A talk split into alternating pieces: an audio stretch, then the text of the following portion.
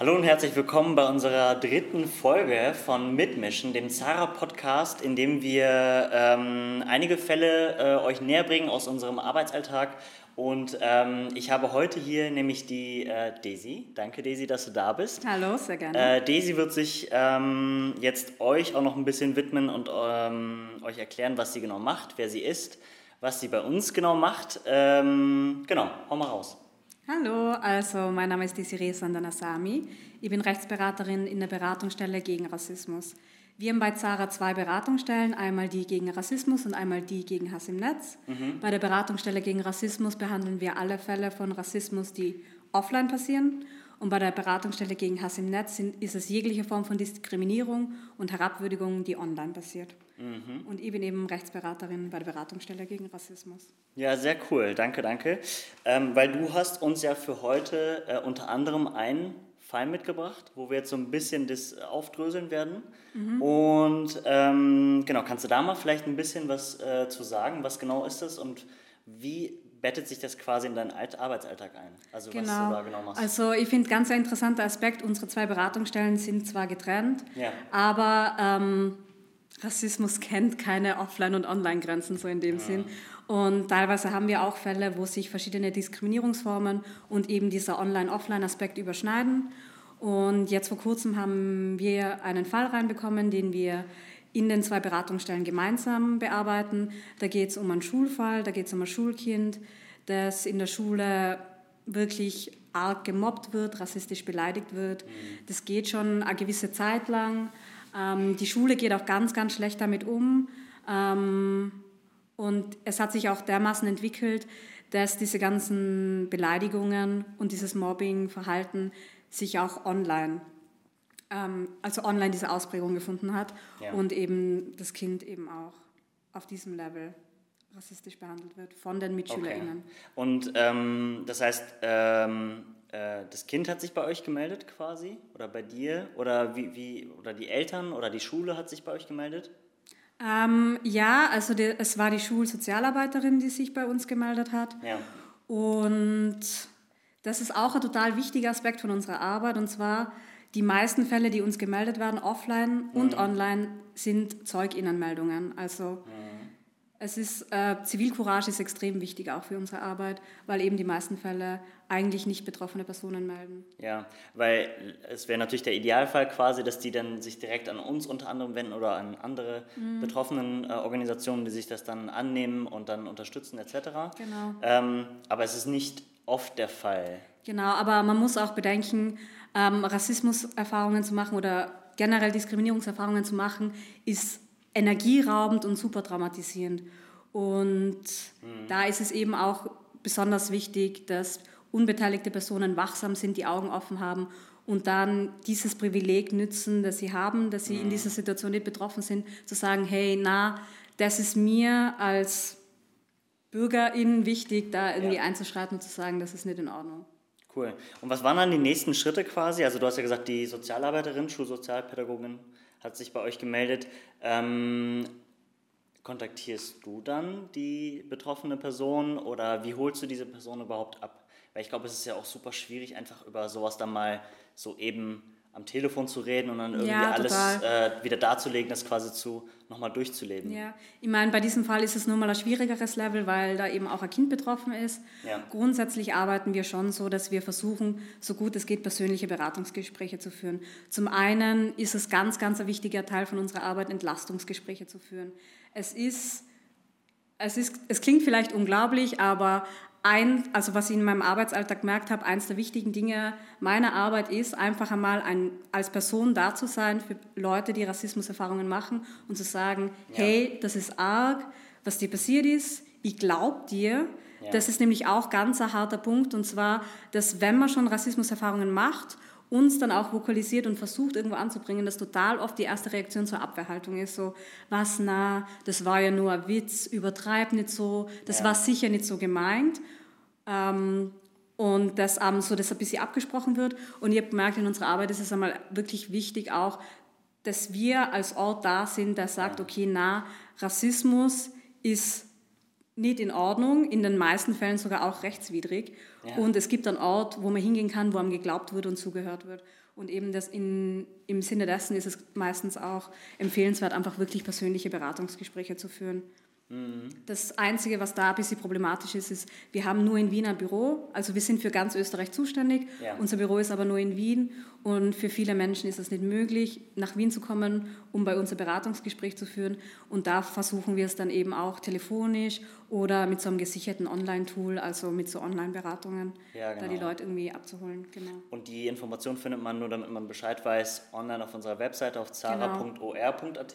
Da kann man alle genau. drei quasi Varianten abklären. Ja. Ähm, erstmal die telefonische Ansprache quasi und dann die nächsten Schritte damit genau. einleiten, wenn man will. Wir haben eh super viele Channel, um uns zu erreichen. Also man kann auch, wenn man möchte, anonym melden über das Kontaktformular. Ja. Man kann über Algonet, das ist so gesicherter E-Mail-Verkehr, was melden. Das ist besonders interessant für Leute, denen Datensicherheit wichtig ist, weil ja. ein normaler E-Mail-Verkehr ist ja nicht datengeschützt, also das ist nicht gesichert. Man kann anrufen mhm. und ja, es gibt viele Möglichkeiten. Weil du hast das ja schon angesprochen, es sind ja sehr viele Fälle, also wie jetzt in diesem Schulfall auch, ähm, so dass es quasi beide Beratungsstellen betrifft ähm, sowohl die gegen Rassismus als auch die gegen Hass im Netz. Mhm. Äh, wir haben ja ähm, den äh, neuen gegen Hass im Netz Bericht, der jetzt bald rauskommt, und da habe ich mir nämlich ein, zwei Zahlen rausgepickt, ja. die ich ganz interessant fand. In den vergangenen äh, fünf Jahren, seitdem es also die Beratungsstelle gegen Rass, äh, Hass im Netz gibt, ähm, gab es insgesamt äh, knapp 10.000 Fälle, die ja. bearbeitet wurden. Ähm, und das umgemünzt auf die Jahre äh, sind es ungefähr 1900 pro Jahr was erstmal eine heftige Wucht ist. Ähm, wie geht ihr damit eigentlich um? Also ich glaube, äh, als, als, ich würde mich selbst als POC definieren, ja. ich fände es auch hart, jedes Mal irgendwie mit solchen Fällen konfrontiert zu werden und da jetzt erstmal meine Befindlichkeiten runterzuschlucken und dann den, der Person erstmal zu helfen und der dann diesen, dieses, diesen Safe Space zu geben. Was mhm. genau machst du da? Ähm, ja, es ist total arg, besonders auch was vielleicht auch ein interessantes Teil ist, äh, die Mehrheit der Fälle, die ähm, Hass im Netz betreffen, also die online passieren, ja. sind auch rassistische Vorfälle. Mhm. Ähm, ja, es ist natürlich eine gewisse Doppelbelastung als POC-Person, auch Beratungen zu machen, weil man eben nicht nur in der Arbeit mit Rassismus konfrontiert ist, weil man damit arbeitet, sondern ja. das eigentlich auch am eigenen Leib kennt und damit umgehen muss. Ähm, wir als Team versuchen, uns da schon auch gegenseitig abzuholen. Wir haben auch ähm, Supervision, mhm. also die nennt sich Safer Space, wo wir, also alle POC-Personen vom Verein, da teilnehmen können, um eben auch diese Doppelbelastungen zu thematisieren. Mhm. Ähm, es ist voll lustig, dass du das ansprichst, weil bevor ich bei Zara Arbeiten angefangen habe, habe ich so gedacht, oh mein Gott, das, das wird das Schlimmste sein, dass ich mich jeden Tag voll inhaltlich mit Rassismus auseinandersetzen muss. Aber ich muss sagen, in der Beratungsarbeit habe ich gemerkt, dass das für mich persönlich super empowernd ist. Ja. Ähm, wenn Leute zu mir kommen, wirklich rassistische Vorfälle erleben und ich da sitzen kann und wirklich auch in, im Sinne von Rechtsberatung sagen kann, hey, na, da können wir was dagegen machen. Also für mich ist es total schön zu sehen, die Leute kommen her mit belastenden Ereignissen, sind wirklich auch traumatisiert ja. und belastet und frustriert und traurig und allein das mir zu erzählen, gibt ihnen schon so viel Kraft. Und sie, sie sind auch so dankbar, wenn man endlich einen Ort hat, wo man das ablassen kann. Das gibt mir total viel Kraft. Und natürlich, es ist einfach, es fühlt sich richtig gut an, weil Rassismus ist nicht nur gemein, es ist eben in den meisten Fällen auch rechtswidrig, dass man wirklich Schritte setzen kann und was machen kann. Mhm. Und das wissen die meisten Leute auch nicht. Und dafür sind wir da, dass wir gern eben das auch erklären und anreden, weil in vielen Fällen kann man eigentlich schon was machen. Ja, super cool. Und dann ganz konkret in diesem Fall, was, was hat man da machen können quasi? Was waren da so ein, zwei vielleicht ähm, Schritte, die du setzen konntest? Genau, also dieser Fall läuft noch an. Es, ich, kann okay. jetzt nicht, äh, ich kann jetzt nicht in der Vergangenheitsform über diesen Fall sprechen, okay. aber grundsätzlich ähm, gibt es verschiedene Dinge, die man machen kann. Also womit wir zum Beispiel äh, grundsätzlich auch gern anfangen, ist natürlich, äh, versuchen wir immer so niederschwellig wie möglich zu beginnen. Und was für Wie sieht das ungefähr aus? Genau, also, was für einen Anfang zum Beispiel sehr gut geeignet ist, ist einfach einmal ein Interventionsschreiben zu schreiben. Wir nennen, es, wir nennen es Interventionsschreiben, das ist eine Art Brief, die wir als Verein, als Zara verfassen, mhm. um die Situation den Personen näher zu bringen, die sich in diesem Fall rassistisch verhalten haben. Also was auch wichtig ist zu wissen, ähm, die wenigsten Leute, die sich rassistisch verhalten, sind aus voller Überzeugung heißblütige RassistInnen und möchten das sein. Also, Beziehungsweise Nazis. Genau. Also ja. ich, ich will mich jetzt nicht aus dem Fenster lehnen, aber ich würde auch sagen, dass ich auch sehr viele vielleicht unbewusste rassistische äh, ja. Sachen, also zumindest reproduziere oder vielleicht die unbewusst ähm, mache, dass ich das dann, weiß ich nicht. Genau, also total. Ähm, ich meine, äh, selber POC-Person, ich setze mich mit dem Thema auseinander. Äh, ich erlebe Rassismus und trotzdem ist es ein Prozess. Jeden Tag lerne ich Sachen dazu ja. und komme dann drauf, so, oh fuck, damals oder jetzt in dem Moment sogar manchmal habe ich, mich, habe ich jetzt auch irgendwie Rassismen reproduziert. Ich glaube, es ist so wichtig zu wissen, ja. dass Rassismus ein System hat, dass wir in, einem, in unserem Gesellschaftskonstrukt alle Rass, gewisse Rassismen inter, internalisiert haben, genau. weil es einfach so sozialisiert ist. Und es bleibt der Prozess und es ist okay, daran zu arbeiten. Deswegen mag ich zum Beispiel diese Maßnahme von einem Interventionsschreiben total gern. Ja. Das ist einfach also im Groben ist es zweigeteilt. Im ersten Teil wird der Vorfall erklärt, dann wird erklärt, warum es rassistisch ist oder wahrgenommen wird, ähm, was es teilweise auch für rechtliche Konsequenzen haben kann. Ja. Und dann eben wird es so offen gelassen, so wir würden gern darüber reden, wir würden gern, wir bieten an, auch gemeinsam an Schritten zu arbeiten, wie man gewisse Rassismen abbauen kann und fordern das so quasi ein, dass das wahrgenommen wird und dass, dass irgendwie an dem gearbeitet wird. Genau. Also das ist eine vielleicht nicht unbedingt konfrontative Art, also ein bisschen schon, aber ja, schon. es ist schon so ein bisschen, äh, das Ziel ist nicht, dass man Leute unbedingt jetzt irgendwie von sich abweist, sondern nicht, ja. dass man das, darauf hinarbeitet, oder? Dass, genau, dass, dass wir als Gesellschaft wachsen und gemeinsam irgendwie Perfekt, ein bisschen ja. rassismuskritischer werden und diese genau. antirassistische Grundhaltung ein bisschen stärker wird in der Gesellschaft. Genau, und das genau. möchten wir nämlich immer unterstreichen, auch, dass wir natürlich alle Antirassisten werden wollen oder sein sollten ja. und dann aktiv quasi das verfolgen und nicht einfach passiv oder nichts sagen etc., oder? Genau, genau. total wichtig. Ähm, cool, und ähm, was mich aber noch interessiert, und zwar, das haben wir nämlich auch in dem äh, Gegenhass im Netzbericht dieses Jahr äh, als eines der Hauptthemen quasi, die wir bearbeiten, den äh, Trusted Flagger Status. Mhm. Ähm, weil du hast ja auch gesagt, dass Mobbing quasi teilweise auch online äh, dann stattgefunden hat äh, bei diesem, bei diesem genau, Jugendlichen, ja. bei der Jugendlichen. Ähm, wa was was hat es damit auf sich? Einfach mal ganz grob erklärt. Ähm, und wie haben wir da vielleicht auch, oder können wir da in den Fällen helfen? Genau, also bei den ganzen Social-Media-Plattformen hat man grundsätzlich die Möglichkeit, ähm, herablassende, diskriminierende Sachen zu melden. Mhm. Und das eben als Privatperson. Ja. Das kennt, glaube ich, jeder, dass man Sachen irgendwie melden kann, report this, bla bla bla. Ja. Und es gibt eben auch äh, für gewisse Organisationen, und Sarah ist auch eine davon, die Möglichkeit, Sachen als Trusted Flagger zu melden. Trusted Flagger ist ein Status, der Organisationen zugeschrieben wird, bei dem Plattformen dann auch die Möglichkeit bieten, Vorfälle genauer zu beschreiben. Ja. Ähm, oft sind es ja auch gewisse kompliziertere Situationen, wo es den Kontext braucht, um zu wissen, okay, das war jetzt ähm, diskriminierend und herablassend. Und wenn eine Organisation diesen Trusted Flagger Status hat, dann hat man eben auch die Möglichkeit, Sachen genau zu umschreiben. Es wird genauer hingeschaut, weil die Social Media Plattformen wissen, diese Organisationen melden qualitativ auch dass man weiß, okay, wenn diese Organisationen sich an die Plattformen wenden, dann ja. hat das auf jeden Fall Gehalt. Weil wir haben halt Juristinnen, so wie du eine bist mhm, quasi, genau. ähm, und die kennen sich halt auch mit den Gesetzestexten aus. Es ist quasi nicht ein Bauchgefühl, sondern es ist eine wirklich ähm, ja. fachliche Einschätzung von Postings, die einfach nicht okay sind, beziehungsweise gesetzeswidrig sind. Äh, unter anderem Wiederbetätigung, oder? Oder ja, äh, verschiedene, genau, verschiedene Sachen. Ähm, das sind nämlich die zwei äh, am meisten gemeldeten Fälle quasi, mhm. die wir dann ähm, durchsetzen können.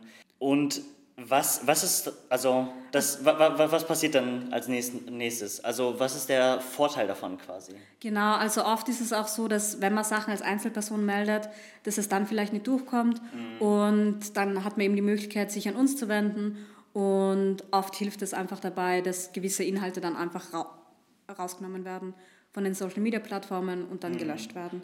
Also das hilft einfach meistens, mhm. dass die Inhalte runterkommen und auch schneller runterkommen. Genau, schneller als wenn jetzt eine, ich als Privatperson irgendwas quasi genau. ähm, online eingeben würde. Ähm, es hat aber auch natürlich problematische Seiten, oder? Würdest du, würdest du sagen? Also ja, natürlich. Also es ist natürlich schon problematisch, wenn man das Gefühl hat, als Einzelperson komme ich nicht zu meiner Gerechtigkeit und ich brauche jemand anderen, der mich dabei unterstützt. Mhm. Ähm, ist natürlich schwierig, es ist auch nicht optimal gelöst. Also grundsätzlich wäre es schon wünschenswert, wenn Plattformen irgendwie die Möglichkeit bieten würden, dass auch ich als Privatperson irgendwie äh, Platz habe, um den Vorfall genau zu erklären oder Anhänge hochzuladen. Genau. Oder beziehungsweise auch, also was mir sehr oft bei solchen Fällen halt ein, äh, einfällt, ähm, es ist schon komisch, dass es dann ein bisschen ausgelagert wird, vielleicht diese Arbeit. Ja. Also es sollte im Idealfall gar nicht uns dafür äh, geben, genau. dass wir diese Arbeit machen, oder? Ja, also natürlich. Aber ich glaube, das ist so dieser Grundgedanke von NGOs, ist es ja, sich selber nutzlos und unnötig zu machen, ähm, weil es gesellschaftlich verankert ist. Ja. Oder staatlich verankert im besten Fall. Genau, aber genau. weil es diese Probleme gibt, genau, gibt es halt gibt es uns. uns ähm, Genau, das ist immer so ein Geben und Nehmen. Ähm, aber cool, das heißt, du hast jetzt dann, ähm, du bist noch mittendrin in dem Fall mhm. und wirst es erstmal ein bisschen weiter verfolgen. Auf hast jeden du Fall. ungefähr, also aus Erfahrung vielleicht, du bist jetzt ja schon seit zwei Jahren, über, knapp über zwei Jahren? Bis über einem Jahr.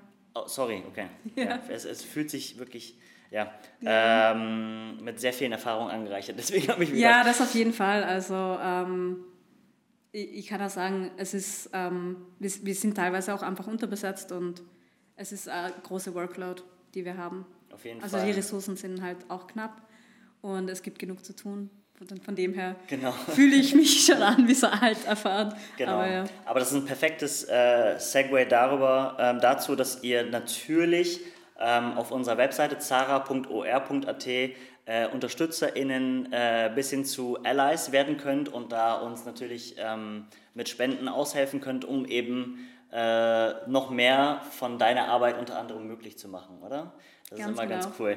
Ähm, nee, weil meine, was ich noch einfach abschließend fragen wollte, ist erfahrungsgemäß, wie rundet dann so ein, also wie, wie endet dann so ein Fall? Also hast du da irgendwie so, ein, so eine Vorahnung vielleicht, wie dieser Schulfall enden könnte oder was für nächste Schritte kommen oder wie, wie das abgeschlossen wird? Es ist ganz unterschiedlich. Also es gibt, ähm, es gibt Fälle, wo, wo eben die Personen, die sich ähm, rassistisch verhalten haben, wirklich bereit, offen sind mhm. und darauf gut eingehen und wo man merkt, okay, ähm, vielleicht ist anfangs die Reaktion so ein bisschen abwehrend, aber dann so nah ihnen ist es schon ein wichtiges Thema und dann läuft es voll gut. Manchmal kommt dann auch gar nichts zurück und man muss dann wirklich auch so rechtlich eskalieren. Es ist ganz, ganz unterschiedlich. Also mhm. das kann ich jetzt so auch nicht einschätzen. Genau. Okay, nee, aber trotzdem interessant. Ähm, ja, dann äh, vielen lieben Dank. Ich hoffe mal, ähm, dass ihr auch ein bisschen was mitgenommen habt hinsichtlich dieser Überschneidung von den beiden äh, Beratungsstellen. In dem Sinne, ähm, unser ähm, Gegen Hass im Netzbericht äh, kommt demnächst raus. Ähm, da könnt ihr euch, sobald er auch online ist, wird er in dem Video hier unten verlinkt. Ähm, da könnt ihr euch durchklicken. Ihr könnt uns aber auch, so wie du gesagt hast, auf äh, den verschiedensten Arten kontaktieren, auch auf den Social Media Plattformen. Ähm, das heißt, oder? Gebt uns ein Follow äh, yeah, und verfolgt uns. unsere Arbeit. Genau. Äh, multipliziert das Ganze. Wir freuen uns immer sehr auf ähm, diese Unterstützung und den Zuspruch. Ähm, Daisy, vielen lieben Dank, dass du da warst ja, und dass du uns gerne. diesen Fall mitgebracht hast. Ähm, hat mich sehr gefreut. Danke dir. Hat mich auch gefreut. Tschüss. Danke. Ciao.